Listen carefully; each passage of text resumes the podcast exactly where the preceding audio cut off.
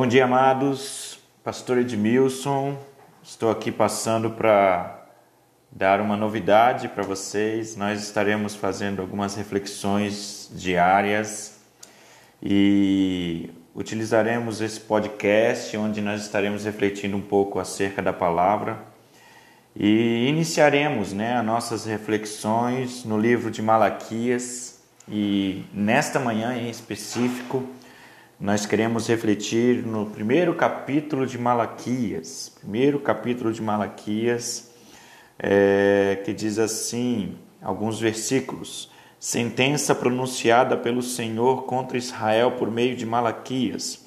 O Senhor diz: Eu sempre os amei. Mas vocês perguntam: Como é que nos amastes?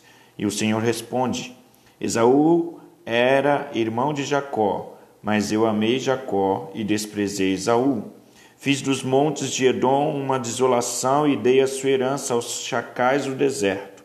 Se Edom disser, fomos destruídos, mas vamos reconstruir o que está em ruínas, o Senhor dos exércitos responderá: Eles podem até reconstruir, mas eu vou derrubar outra vez, e a terra deles será chamada de terra da maldade e o povo contra quem o Senhor está irado para sempre.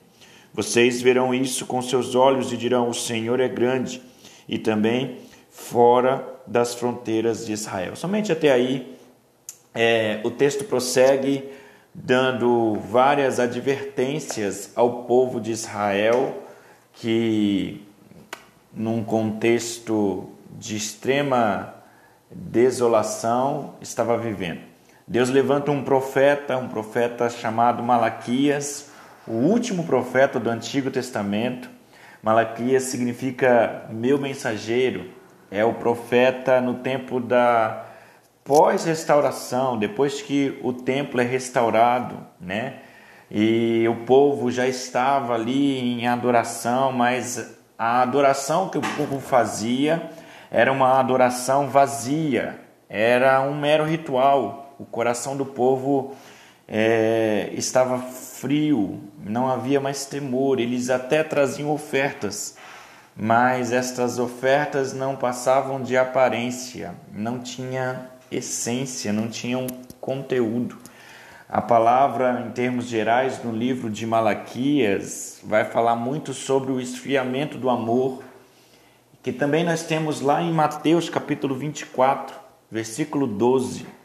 Mateus 24, versículo 12 diz assim: Por se multiplicar a maldade ou a iniquidade, em algumas versões, o amor se esfriará de quase todos. Então nós vemos aí um link, né? É, o profeta Malaquias, antes né, da, da, do silêncio profético que aconteceu do Antigo Testamento para o Novo, de 400 anos, Deus levanta Malaquias para tratar desse esfriamento e tentar, de alguma forma, reacender o amor. E não é diferente dos nossos dias. Temos tido muita dificuldade, temos encontrado uma realidade de muito esfriamento espiritual.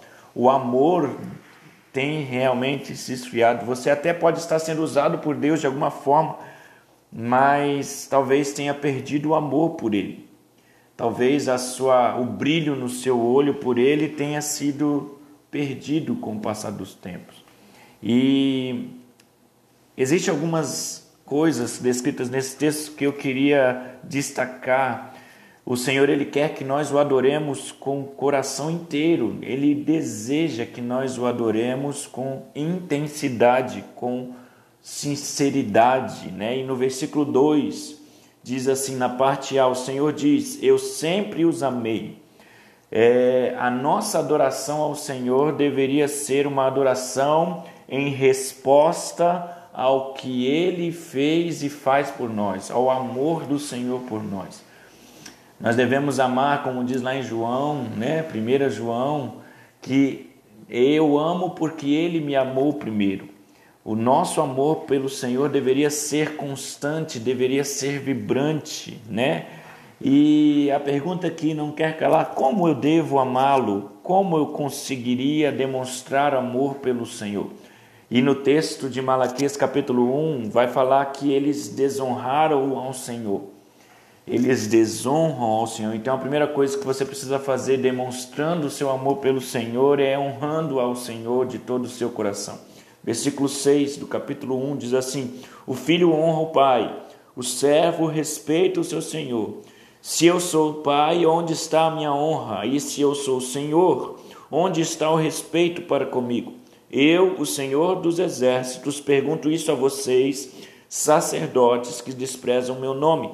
Mas vocês perguntam: como desprezamos o teu nome? Então a primeira coisa que você precisa fazer é honrar ao Senhor com toda a intensidade. A segunda coisa que você precisa fazer para demonstrar amor ao Senhor é ser íntegro, ser sincero.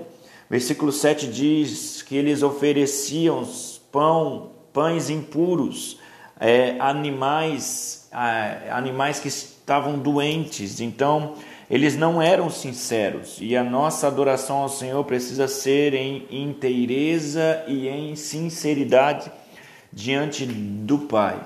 E por último, a nossa adoração, o nosso amor ao Senhor, ele precisa ser em alegria. Nós devemos ter prazer.